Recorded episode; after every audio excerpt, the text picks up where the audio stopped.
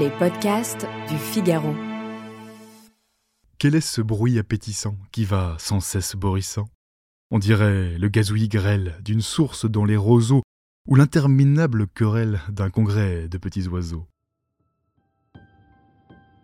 Vous avez peut-être déjà entendu leur texte, mais connaissez-vous leur histoire? Je suis Alban Barthélemy et vous écoutez le Moment Poésie.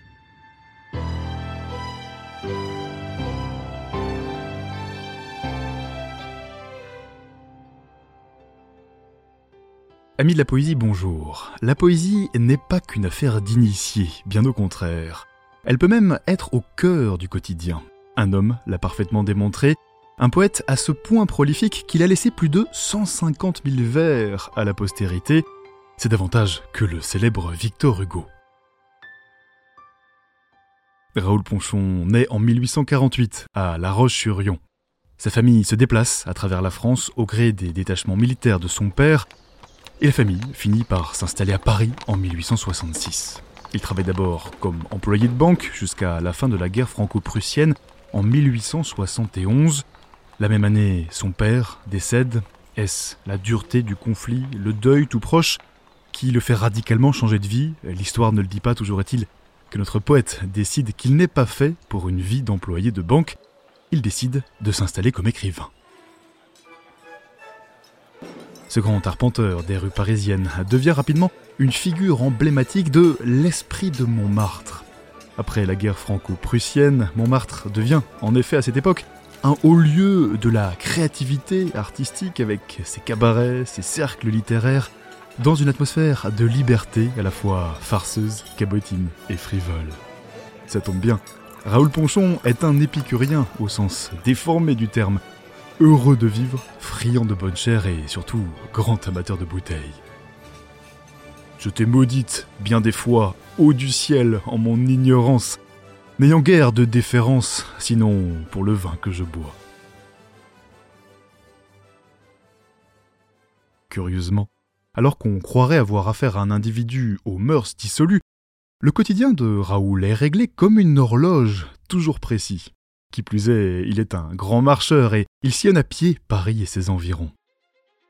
Après avoir songé à se lancer dans une carrière de peintre, il rédige en 1876 son premier texte intitulé Chanson vineuse, un titre qui donne le ton. Il devient ensuite chroniqueur de presse pour Le Courrier français. Sa renommée ne tarde pas à se faire grâce à ses articles hebdomadaires versifiés et rimés.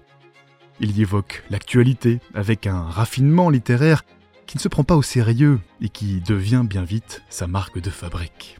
En dehors de ce métier de journaliste-écrivain, Raoul écrit aussi de nombreux poèmes, une production diablement spirituelle, selon les dires de Paul Verlaine.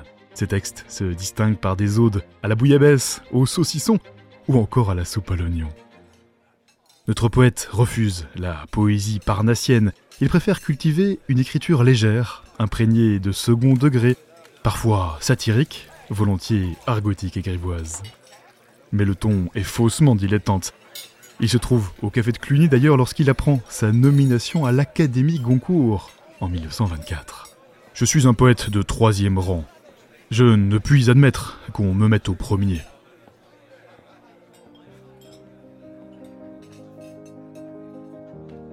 Malgré cet honneur qui lui permet d'ailleurs de toucher une pension, Raoul Ponchon continuera toute sa vie à fuir la célébrité. À ses yeux, sa production littéraire ne dépassant pas le stade de l'exercice de style. Hospitalisé après une rupture accidentelle du col du fémur, il s'éteint à l'âge de 88 ans, au terme d'une existence exceptionnellement longue pour l'époque et surtout compte tenu de son hygiène de vie. Raoul Ponchon aura néanmoins su démontrer avec une incroyable verve que la poésie peut aussi chanter la vie et ses petits bonheurs du quotidien dans tout ce qu'il y a de plus naturel et de nécessaire. Un poème de Raoul Ponchon, La soupe à l'oignon. Quel est ce bruit appétissant qui va sans cesse borissant? On dirait le gazouillis grêle d'une source dans les roseaux ou l'interminable querelle d'un congrès de petits oiseaux. Mais cela n'est pas. Que je meure sous des gnons ou sous des trognons, si ce ne sont pas des oignons qui se trémoussent dans du beurre. Un Qu'est-ce que Bibi disait? Et ce bruit sent bon qui plus est. C'est à vous donner la fringale. Traitez-moi de syndic des fous, je n'en connais pas qui l'égale. Qu'est-ce à dire? Je m'aperçois que j'en ai repris quatre fois. Parbleu. Je n'en fais point mystère, mais j'en veux manger tout mon sou. Allons bon, il n'en reste plus. Eh bien, alors il n'en faut plus. Ayons quelques philosophies. Une soupe se trouvait là, elle n'est plus là. C'est la vie. Que voulez-vous faire à cela? La soupe la plus innombrable finit tôt par nous dire adieu. Et je ne vois guère que Dieu, finalement, de perdurable.